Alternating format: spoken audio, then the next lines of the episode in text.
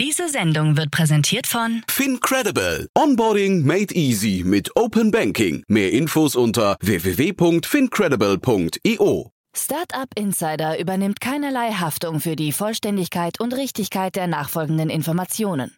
Es handelt sich zudem um Meinungen und nicht um Anlageberatung.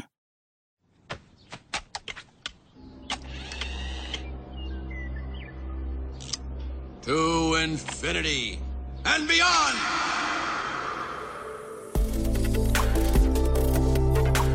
Startup Insider Daily. To Infinity and Beyond.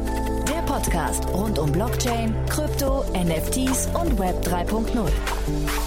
Guten Tag und herzlich willkommen bei Startup Insider Daily. Am Mikrofon ist Michael Daub und ich begrüße euch zum Mittag in unserer Rubrik To Infinity and Beyond.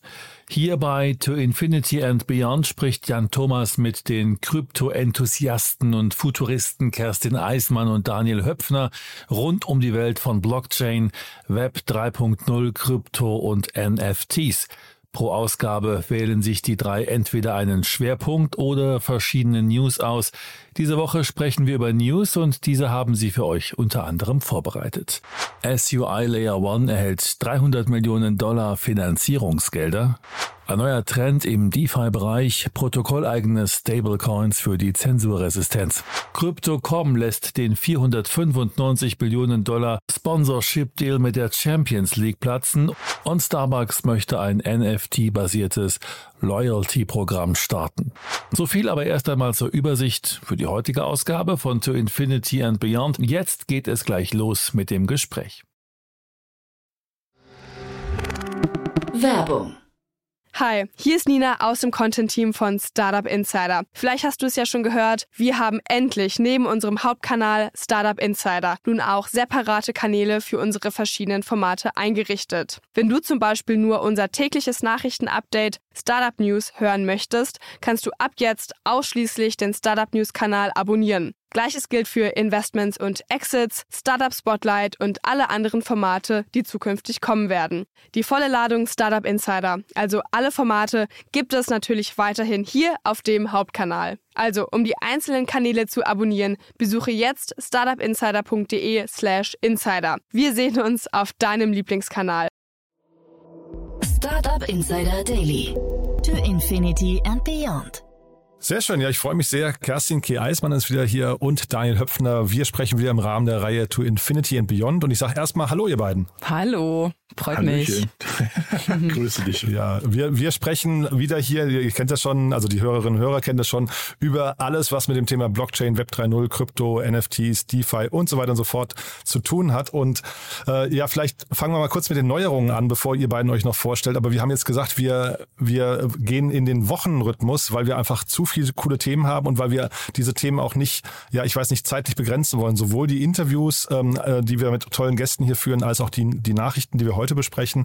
Das machen wir jetzt quasi im Zwei-Wochen-Rhythmus, richtig? Genau. Also wir sind jetzt sozusagen wöchentlich im Ohr der Hörer. Ja, sehr cool. Und das Thema, äh, ich glaube, die, wir haben es ja gerade schon zusammengefasst, Blockchain, Web 3.0 und so weiter, das rechtfertigt das auch. Es passiert wirklich sehr viel, nicht nur Gutes, muss man sagen, wahrscheinlich. Ne? Also da hat das äh, Web 3.0 auch schon andere Zeiten erlebt. Nichtsdestotrotz, deswegen also der Wechsel auf diese äh, Wochenfrequenz. Ich glaube, das tut der Sache gut, da müssen wir nicht so durchrushen. Und ja, vielleicht bevor wir loslegen mit den News heute, äh, heute stellt ihr beiden euch doch nochmal kurz vor, oder? Ja, klar, gerne. Äh, Kerstin Eismann, mein Name. Alle nennen mich aber nur noch Kesat ein paar Jahren. Ich hatte so seit 2011 immer wieder immer wieder und immer und wieder Berührungspunkte mit Krypto gehabt in meiner ganzen beruflichen Laufbahn. Habe irgendwie 2011 oder 13, ich weiß es sogar gar nicht mehr so richtig, in den ersten Bitcoin investiert, dann Ethereum und ähm, ich bin auch dem Investment Space treu geblieben. Interessiere mich äh, extrem für Infrastrukturthemen, Refi, DeSci, also der, der geile Scheiß quasi. und freue mich äh, heute auch wieder ein paar News mit euch zu teilen. Super, mein Name Daniel Daniel Höpfner. Ich bin eigentlich sozusagen Gründer aus Web 2, wie man das heutzutage so schön sagt, ne? und habe dann ähm, dort auch einen Fonds gegründet namens äh, B10 Frühphasen Tech Fonds hier in Berlin. Und ähm, habe angefangen 2016 also eigentlich schon noch sehr, sehr früh, aber da war im Verhältnis zu Key, also es ist ja schon spät, irgendwie mich mit den, mit den Kryptobereich auseinanderzusetzen. Und auch da da die ersten Investments getätigt als B10 und auch als Privatperson und da haben sich viele Sachen halt super interessant entwickelt und der Markt ist halt super interessant. Ne? Und ähm, wir sind halt immer noch am Anfang, ich sag's ja immer wieder gerne, ne? also gefühlt irgendwie Ende der 90er, ja? 88, äh, 98, 99 und ähm, das geht das alles gerade los. Aber wir können ja jetzt mal den News mal starten. Mhm. Ja, und da vielleicht noch kurz vorweg zur Einordnung. Äh, wir nehmen auf am Mittwoch, dem 14. September. Das ist deswegen heute so wichtig, weil wir über eine News sprechen, die erst heute passieren wird. Und für die Hörerinnen und Hörer dann aber gestern oder je nachdem, wann sie es hören. Und wir noch nicht ganz genau wissen, wie die Sache ausgeht. Aber das, kommt, das kommt gleich. Jetzt kommt, glaube ich, erstmal ein kurzer, äh, weiß nicht, Insight. Daniel, du wolltest mal über die Berlin Blockchain Week äh, sprechen, die gerade läuft, ne? Ja, genau. Ich wollte es halt ähm, ähm, auch für die Hörer nochmal sagen, das ist, ähm, man glaubt ja mal, ja, Blockchain, das passiert ja gar nicht hier ähm, oder sind wir da so wieder ein bisschen hinterher? Und dann muss man immer wieder sagen, nein, sind wir nicht. Ja? Also Berlin ist auf jeden Fall eines der Epizentren in der Welt bezüglich Blockchain. Und auch wenn es letztes Jahr die große Tendenz gab, dass verschiedenste Startups nach ähm, Lissabon abgewandert sind, dass das ähm, Silicon Valley dort auch eine gewisse Dominanz hat. Ähm, und Dubai haben wir auch gelernt, wirklich, ne? Wieder? Und, und Dubai haben wir auch neu gelernt. Und Dubai hatten wir, genau, und auch Zug in der Schweiz. Ne? Ähm, nichtsdestotrotz ist Berlin halt schon immer noch ein Epizentrum und das sieht man auch, dass ähm, ähm, diese große Änderung bei ISA, über die wir gleich noch reden werden, genau in der gleichen Woche stattfindet ähm, wie die Berlin Blockchain Week. Ne? Und die ist diese Woche. Und ähm, wer da mal ein bisschen reinstuppern will, ähm, also, Blockchain, also berlinblockchainweek.de findet man um verschiedenste Informationen oder .com, aber das findet man bei Google. Und es ist wirklich bis zum Wochenende sind dort ähm, Events für Anfänger, für Profis, ähm, Partys am Abend, ähm, B2B-Events, wo, wo es darum geht, was funktioniert da, ähm, also im echten Business-Umfeld bis halt zu Developer-Treffen. Also ähm, die sind, viele sind voll, aber klickt auf Joint irgendwie hier, also Waiting-List und die antworten auch relativ schnell und man hat, glaube ich, ganz gute Chancen. Das ist jetzt irgendwie kein Werbeblock, ich habe mit dem gar nichts zu tun. Ich habe in den letzten Tagen gesehen, dass da wirklich viele Leute unterwegs sind, ähm, die auch teilweise wirklich neu in der Szene sind und sagen, sie wollen mal verstehen, was da passiert. Das finde ich super. Mhm. Dass weiterhin viel Geld in dem Markt unterwegs ist, sieht man, glaube ich, am nächsten Thema. Ne? Okay. Ja, genau. Ich habe euch auch wieder eine spannende ähm, Nachricht mitgebracht und zwar das SUI Layer One Protokoll erhält sagen und schreibe 300 Millionen ähm, US-Dollar an Funding und auch hier die Firma, die dahinter steckt, die kennt ihr auch alle. Ähm, also das hängt mit Meta zusammen, ähm, die mhm. ja sozusagen auch mal die Idee hatten, äh, Facebook komplett auf den Kopf zu stellen. Äh, und ähm, was hier auch sozusagen, was ich an der Stelle auch wieder spannend fand, dass die großen VCs, also eine Coinbase Ventures, Andreessen Horowitz, Circle, Circle Ventures, die sind alle wieder auch dabei und haben mächtig Kapital in diese Layer One Blockchain reingepackt. Und ähm, die sagen auch von sich, wir sind wieder Proof of Stake, also ähm, the trend is your friend an der Stelle und ähm, möchten auch durch äh, hohen Durchsatz, niedrige Latenzzeiten und extrem niedrige Transaktionsgebühren so ein bisschen Ethereum den Rang ablaufen. Also es bleibt spannend, die Konkurrenz schläft nicht, gerade auch wenn man so viel Kapital jetzt bekommen hat. Und dieses Kapital, ist es von außen für, für dich nachvollziehbar? Ist ja wirklich eine Menge Geld, ne? Ähm, warum die so viel brauchen? Ja, also ich denke, auch hier an der Stelle geht es darum, wieder ein großes Entwickler-Ökosystem aufzubauen, das äh, sehr wahrscheinlich dezentral funktioniert äh, und diese ganzen Entwickler quasi auch bei Laune zu halten, diese zu incentivieren, aber auch, und das ist wahrscheinlich der nächste Aspekt, dass du auch Entwickler ermutigst, dann auf diesem neuen Protokoll Applikationen zu bauen. Und das haben wir gesehen bei Polygon, das haben wir äh, gesehen auch bei ähm, Phantom. Du brauchst meistens auch für diese Apps ein Ecosystem Fund, wo du sagst, wenn du auf diesem Protokoll baust, bekommst du auch von uns sozusagen ein, ein Incentive. Also ich würde sagen, das ist so eine kleine Syndikatmaschine, die dahinter jetzt auch Kapital bekommen hat. Ja. Ich meine, man muss halt sehen, dass natürlich ähm, der größte Wettbewerber und auch der Platzhirsch, wie Ethereum, ähm, 200 Milliarden wert ist. Ne? Also ähm, mhm. das heißt, wenn man es natürlich schafft, irgendwie von diesen großen Kuchen so ein bisschen was abzubekommen, dann sind natürlich 300 Millionen ich will jetzt nicht sagen, ein überschaubarer Betrag, das, das, das hört sich ein bisschen lächerlich an, aber ein nachvollziehbarer Betrag. Ne? Mhm.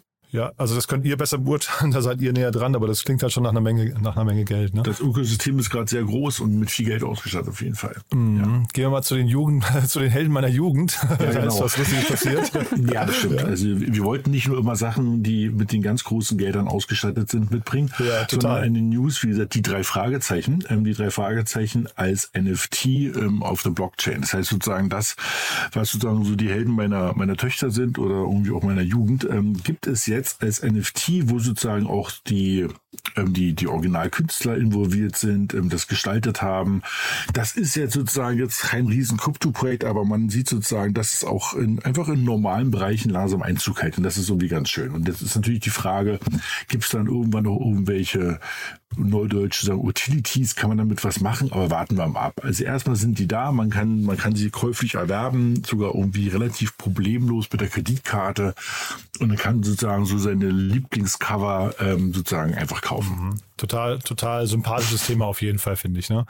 Ähm, genau. Ja. Würde man sich immer wünschen, da wäre dann halt irgendwie noch so ein, so ein Wohltätigkeitsaspekt dabei. Weil ich glaube, mit so, mit so einem Thema triggerst du eigentlich unglaublich viele Leute.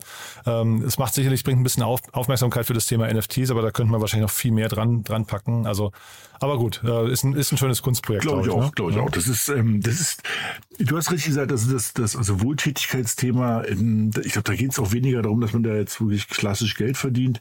Du bringst das Thema halt hoch hoch. Und das ist genau. halt schon mal ganz spannend. Ne? Total. Ne? Dann kommen wir zu dem Thema, warum ich vorhin gesagt habe, wir nehmen am Mittwoch, dem 14. auf und ähm, tatsächlich muss man sagen, wir wissen nicht genau, was heute noch passiert. ja, aber es gibt wahrscheinlich das Thema der Stunde, ne? Ja, ich glaube, das ist nicht nur das Thema der Stunde, es ist das Thema des, also wirklich, ist keine Übertragung des Jahres. Ne? Also ähm, wir reden davon, dass sozusagen die zweitgrößte Blockchain, nämlich Ethereum und eigentlich die relevanteste, weil Bitcoin ist jetzt so ein reines so ein Goldderivat, ne? wenn man so mal so gerne vergleicht. Und Ether ist sozusagen das Öl, das heißt, da kann man mit was machen. Wechselt eben auf einmal, nicht auf einmal, es wechselt eben von diesem Proof-of-Work-Mechanismus auf diesen Proof-of-Stake-Mechanismus. Also ich mache es mal einfach. Es wird halt deutlich weniger Energie brauchen. Und wir reden von deutlich ähm, davon, dass wir sozusagen ähm, statt irgendwie der Energie des, des Landes Niederlande irgendwie so viel Energie brauchen wie eine kleine, eine kleine Stadt. Ne? Also das heißt sozusagen 99,9 Prozent Energieeffizienz Effizienz. Das heißt, das ganze Thema, ähm, es wird nachhaltiger, es wird grüner. Das, und das wird mittelfristig auch nochmal deutlich, deutlich schneller. Und alle fiebern so der Sache ein bisschen entgegen, weil man muss auch verstehen, also es ist jetzt nicht, was gestern irgendwie eingefallen ist. Ähm, das ist ein Thema, was seit zehn Jahren die Leute beschäftigt. Seitdem wissen sie das, dass es halt immer mehr Energie verbraucht. Und seit ähm, Dezember 2020 ist das ein Projekt, was ähm, läuft. Ne? Da haben sie den Wagen gestartet und ähm, jetzt ist der langsam so weit, dass man jetzt wirklich wechselt. Und das ist geplant für Donnerstag, den 15. irgendwann zwischen früh um sechs und früh um neun ungefähr wird es passieren. Ja, mega spannend. Wie schätzt du, teilst du meine, genau, siehst du es auch so, dass es so relevant ist für die Szene? Ja, also ich meine, wir haben da alle hingefiebert seit Jahren und wir reden immer von Proof of Stake und es wird besser, weniger Energiekonsum. Und was ich jetzt auch spannend finde, wie reagiert der Markt drauf? Also Chain Analysis glaubt zum Beispiel, dass Ethereum sich nach dem Merge und unsere Hörer, wahrscheinlich passiert es gerade, ähm, sich auch von anderen Kryptowährungen entkoppeln wird, weil es sozusagen durch die Stake-Belohnung dann auch eher eine Anleihe oder Rohstoffeln ähneln könnte. Also ich bekomme ja dann durch das äh, Staking von, von ISA quasi eine jährliche Rendite von, ich weiß es nicht, 10 bis 15 Prozent. Und äh, ich glaube, damit könnte Ethereum auch wirklich zu einer verlockenden Anleihealternative für in, institutionelle Investoren werden, wenn man auch so denkt, mit Renditen, Staatsanleihen, das ist ja meistens eher so im, ja, äh, im, im, im hämopathischen Bereich. Also was, wie reagiert darauf der Markt und wie, was, was macht auch dieses Burning der, der Tokens? Also es werden jetzt ja auch ähm, viel mehr, ähm, viel mehr ISA quasi reduziert oder reduziert vom Markt genommen durch das neue System. Dadurch wird sozusagen auch ein deflationärer Druck ausgeübt und ähm, jetzt können natürlich die Spekulanten draufsetzen, dass vielleicht der Kurs auch steigt. Kein Investment Advice an der Stelle, aber ähm, das finde ich finde ich schon spannend. Ja. Auf jeden Fall. Die Mondlandung. Das Schöne ist, mhm. ja, das kann man fast so sagen. Ne? Also zumindest für die Blockchain-Welt ist das wirklich ein riesen, riesen, Riesending. Ähm, ist wirklich Riesending. Ne? Also da sind alle so ein bisschen nervös. Also ich werde auch zeitig aufstehen und letztendlich guckt man auf den Display und irgendwann macht es plopp, da ändert sich nicht viel, da geht auch kein Licht an oder es gibt auch keinen Klang oder so, aber das ist halt dann irgendwie da. Und das ist schon, man muss halt auch verstehen, also so manche Projekte da draußen nutzen bisher auch diese, diese Blockchain noch nicht oder haben Sachen verschoben, weil sie halt sagen, naja, das ist schon ganz schön ein, ein ganz schöner Umweltfußabdruck, ähm, ne? Also Footprint, den du hinterlässt. Das ist halt jetzt alles vorbei. Ne? Also sagen, wenn das sauber durchläuft in die nächsten 24 Stunden, dann sind wir Donnerstag früh an dem Punkt, dass wir sagen, das ist jetzt deutlich energieeffizienter als das Visa-Card-Netzwerk oder alle möglichen Banken. Und das ist dann schon echt, wo du sagst, da kannst du mal richtig durchstarten. Ja, beziehungsweise da passiert vielleicht doch doch noch viel. Äh, also es hat sich ja äh, noch eine Splittergruppe abgezeichnet rund um äh, Chandler Gu heißt der Typ. Das ist einer der bekanntesten Ethereum-Miner, der gesagt hat, nee, ich mache das aber nicht mit. Ich möchte auf Proof of Work bleiben, weil ich habe die ganze Hardware angeschafft. okay. Das heißt, man geht jetzt davon aus, dass irgendwie 24 Stunden nach dem ähm, nach dem Launch vom Merch quasi ein, ein Fork passiert und es eine ähm, ja weiterhin eine äh, Proof of Work Chain geben wird, auch mit einem neuen Token, der heißt dann ETHW, also für Work. Und ähm, das ist auch nochmal extrem spannend. Also wenn du deine Ethereum gerade in deiner Wallet hast, wirst du eventuell dann auch beglückt in 24 Stunden mit einem Airdrop dieser neuen geforkten Coins. Das finde ich aber hochinteressant, muss ich sagen. Das klingt so ein bisschen aus der Startup-Welt kennen wir das, die trotzigen Corporates, die dann meinen, wir haben, wir haben Druck, Druckmaschinen im Keller stehen und deswegen wollen wir noch auf Papier drucken. Ja, und, wir haben noch so viel ja, investiert. Ja, ja genau. genau. Also das so ist wirklich die, exakt das gleiche Mindset. Dass es das jetzt also im Web 3 auch schon gibt, das wusste ich nicht, ja. Na, man muss fairerweise sagen, das hatten wir auch schon mal. Ne? Also es gibt ja auch ähm, Ethereum Classic. Das ist schon mal eine Absplitterung von Ether gewesen. Und jetzt irgendwie, man darf auch eins nicht vergessen, also da könnte man ja sagen, naja, wen interessiert denn das? Ähm, irgendwie so ein kleines Seitenprojekt Projekt nach dem Motto, aber ich habe gerade nochmal nachgeguckt, also ESA Classic hat heute am Mittwoch eine Marktkapitalisierung von fast 8 Milliarden US-Dollar. Ne? Also es ist jetzt nicht so, dass da irgendwie drei Leute miteinander spielen, sondern also da sind halt schon nochmal wirklich mehrere tausend Leute, die damit was machen und tun. Und ähm, deshalb bin ich auch echt gespannt, ähm, was da passiert. Und da gab es ja auch in den Wochen davor jetzt ähm, wirklich viele Gerüchte oder viele irgendwelche Anlagetipps von irgendwelchen Leuten, die meinten, sie kennen sich besonders gut aus, wie man das jetzt macht, dass man von beiden die Tokens bekommt und was auch alles. Weißt du was? Also ich bin froh, wenn das sauber durchläuft, dass wenn dieser Blog, äh, dieser Podcast wirklich läuft, wir eigentlich alle zufrieden und zurücklegen und wissen, dass sozusagen diese größte technologische Änderung ähm, wirklich erfolgreich war, weil dann kann man wirklich nach vorne gucken und sagen, jetzt geht's, jetzt kommt so, jetzt kommt die, so der zweite Gang, weißt du? Da geht's richtig los. Mhm. Ja, drücken wir uns gegenseitig die Daumen. Äh, wir gehen mal zum nächsten Thema. Ne? Okay, da hast du ja auch schon wieder was Spannendes mitgebracht. Ja, also auch wieder ein spannender Trend, den ich beobachten konnte, ist ähm, also man im DeFi-Bereich, dass man jetzt feststellt, dass es Protokoll eigene Stablecoins plötzlich gibt. Wir gehen noch mal einen Schritt zurück. Es gab ja diese Thematik mit Tornado Cash, ne, äh, wo man gesagt hat, alle alle Personen, die über Tornado Cash ihre Coins ähm, ja gewaschen haben oder so, deren Konten wurden eingefroren. Und das hat eben jetzt auch Circle gemacht. Circle ist das Unternehmen hinter USDC, einem der ja, wichtigsten Stablecoins. Die haben quasi alle Transaktionen oder alle, ja, alle äh, User, deren Transaktionen jetzt eingefroren, die über Tornado Cash äh, auch aktiv geworden sind. Und das hat jetzt wiederum die DeFi-Community äh, bisschen, also die waren nicht so sehr amused. Die haben gesagt, es geht hier um Dezentralisierung und Privacy. Und ähm, die, also die großen Player sozusagen wie eine Aave oder eine Curve ähm, diskutieren jetzt tatsächlich, dass sie ihre eigenen äh, Stablecoins lancieren. Also protokolleigene Stablecoins, die man eben nicht mal einfrieren kann. Äh, und, und sagt, hiermit möchten wir halt weiterhin diese ja, diesen Freiheitsgeist, dieses Ökosystem aufrechterhalten. Und das, das ist so spannend, was ich da finde. Also es passiert eine Sache und einen Monat später versucht sich das Ökosystem wieder selbst so ein bisschen zu, abzugraden oder zu heilen oder wieder neue Lösungs Lösungen vorzuschlagen.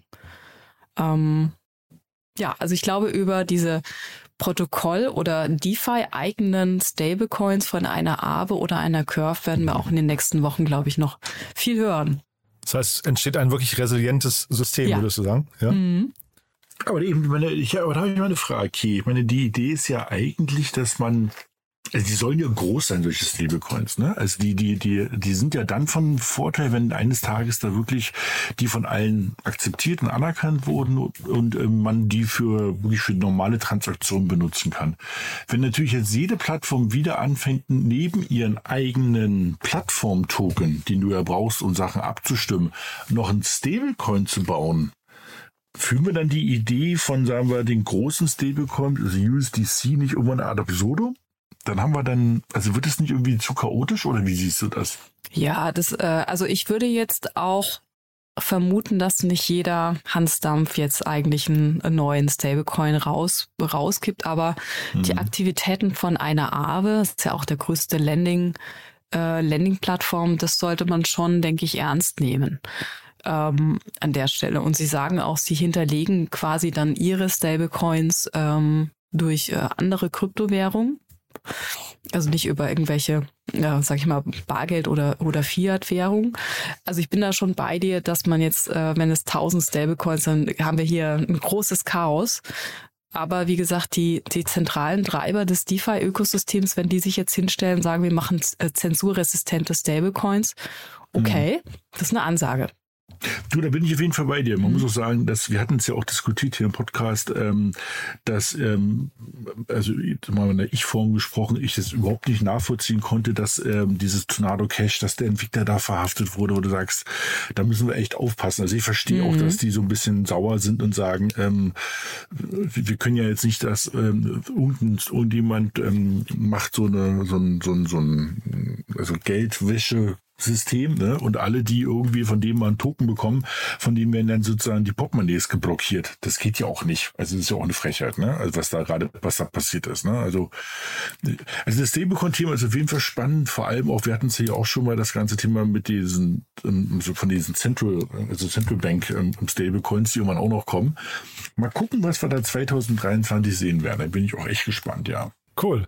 Springen wir zum nächsten Thema, genau. Ne? Ein bisschen Marketing, ne? Ja. Also Sport und Marketing. Also Crypto.com, also einer der größten ähm, Player im Krypto-Umfeld, hat ja ähm, sozusagen die, die, die Gunst der Stunde genutzt und ist im März, April, ähm, ich glaube sogar März schon, reingesprungen, als die ähm, Champions League einen neuen Sponsor gesucht hat, weil halt Gazprom eben rausgeflogen sind aufgrund ähm, der, des Krieges in der Ukraine.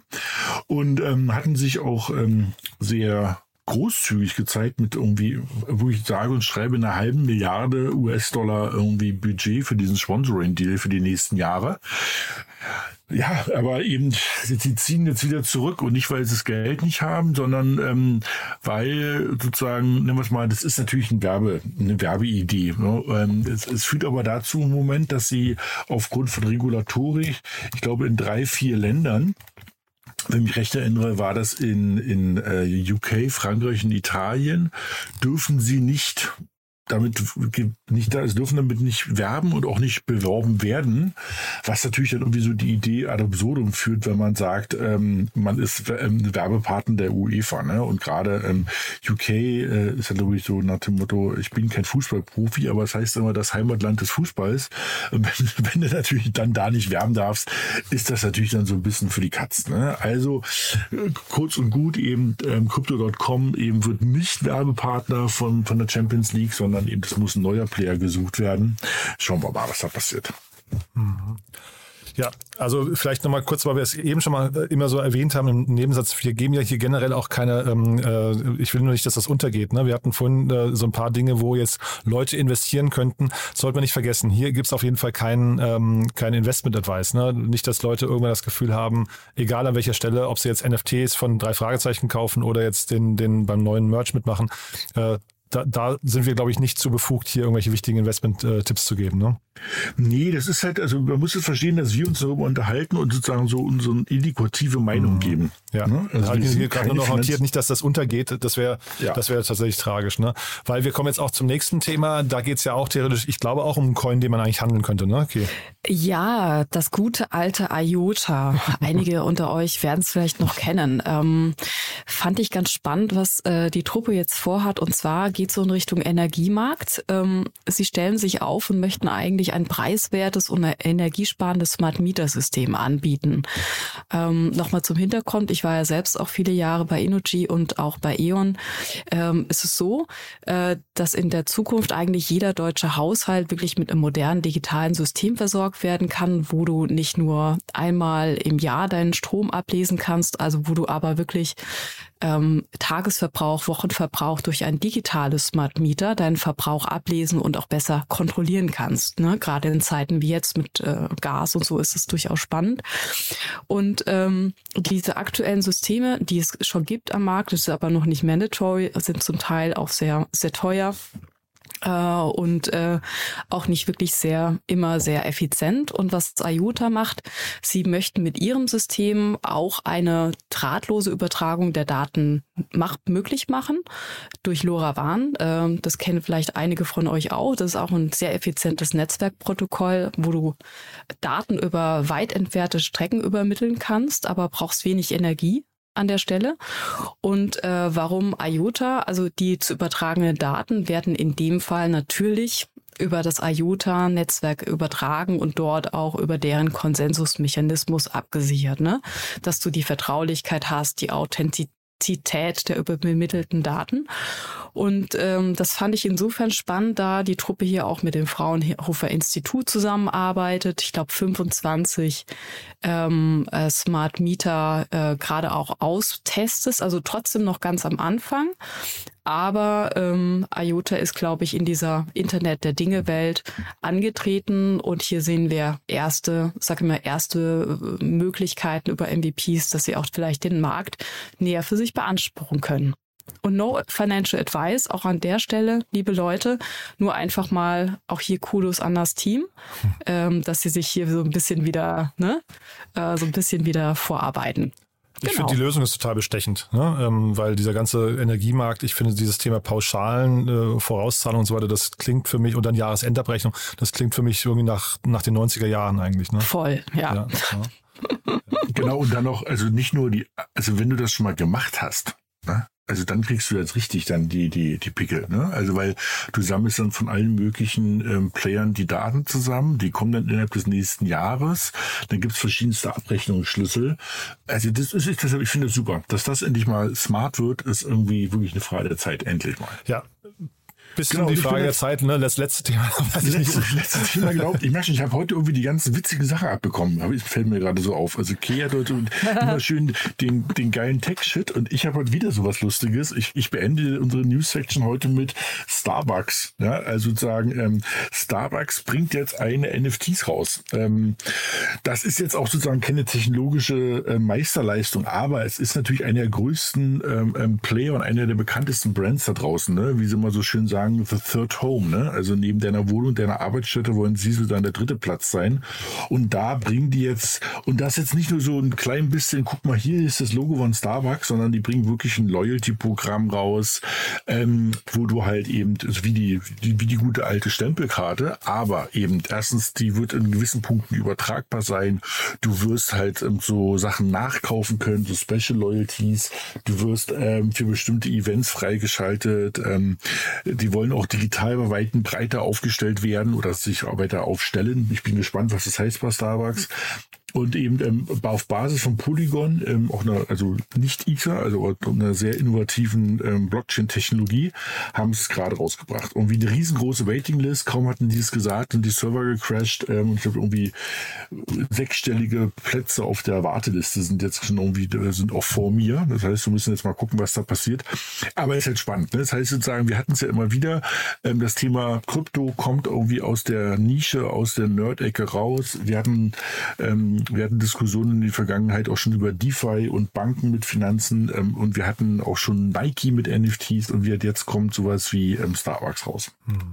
Ich glaube ich glaub halt, die, ähm, die Marketingagenturen verdienen sich gerade eine goldene Nase, ne? Weil, also das sind immer so Projekte, wir hatten es ja gerade mit der Champions League, mit dem Sponsoring auch schon, da fließt halt unglaublich viel Geld in diese neuen Projekte rein.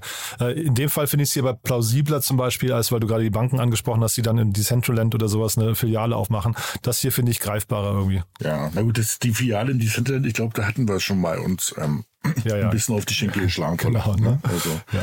muss man fairerweise sagen. Aber wahrscheinlich wird man das, das noch häufiger sehen, dass gerade im Loyalty-Bereich ähm, macht das, glaube ich, schon ein bisschen Sinn, ne?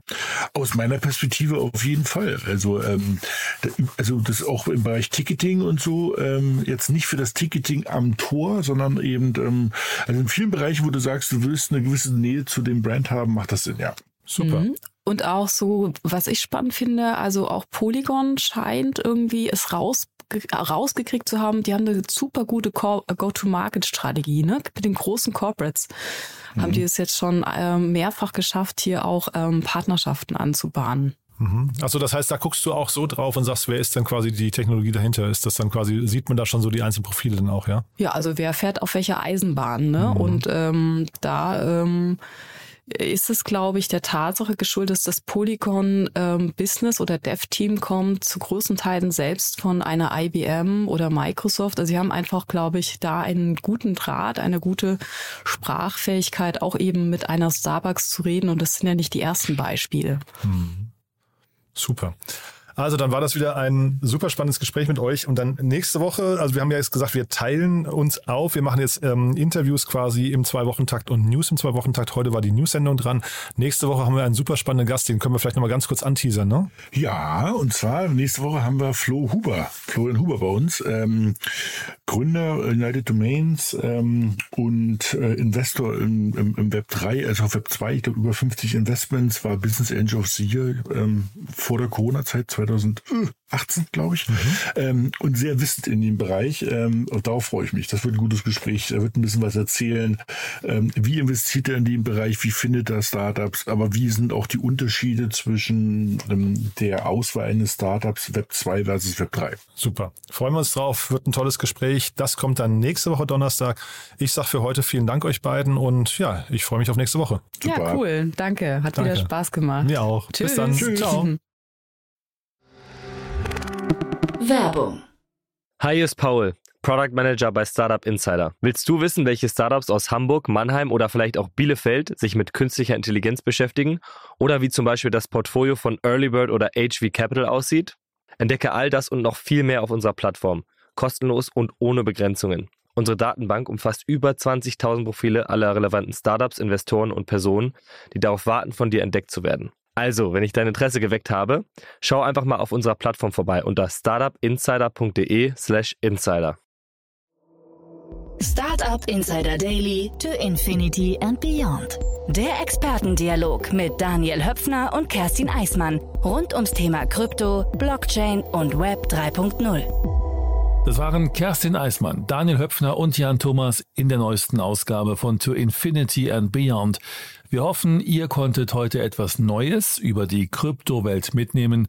Und das war's fürs Erste mit Startup Insider Daily am Mittag. Vielleicht schaltet ihr später am Nachmittag ein. Dort haben wir als Gast Dr. Daniel Wolz, CEO von Kipu Quantum anlässlich eines besonderen Anlasses zu uns eingeladen.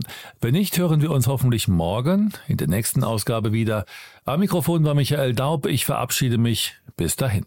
Diese Sendung wurde präsentiert von Fincredible. Onboarding made easy mit Open Banking. Mehr Infos unter www.fincredible.io.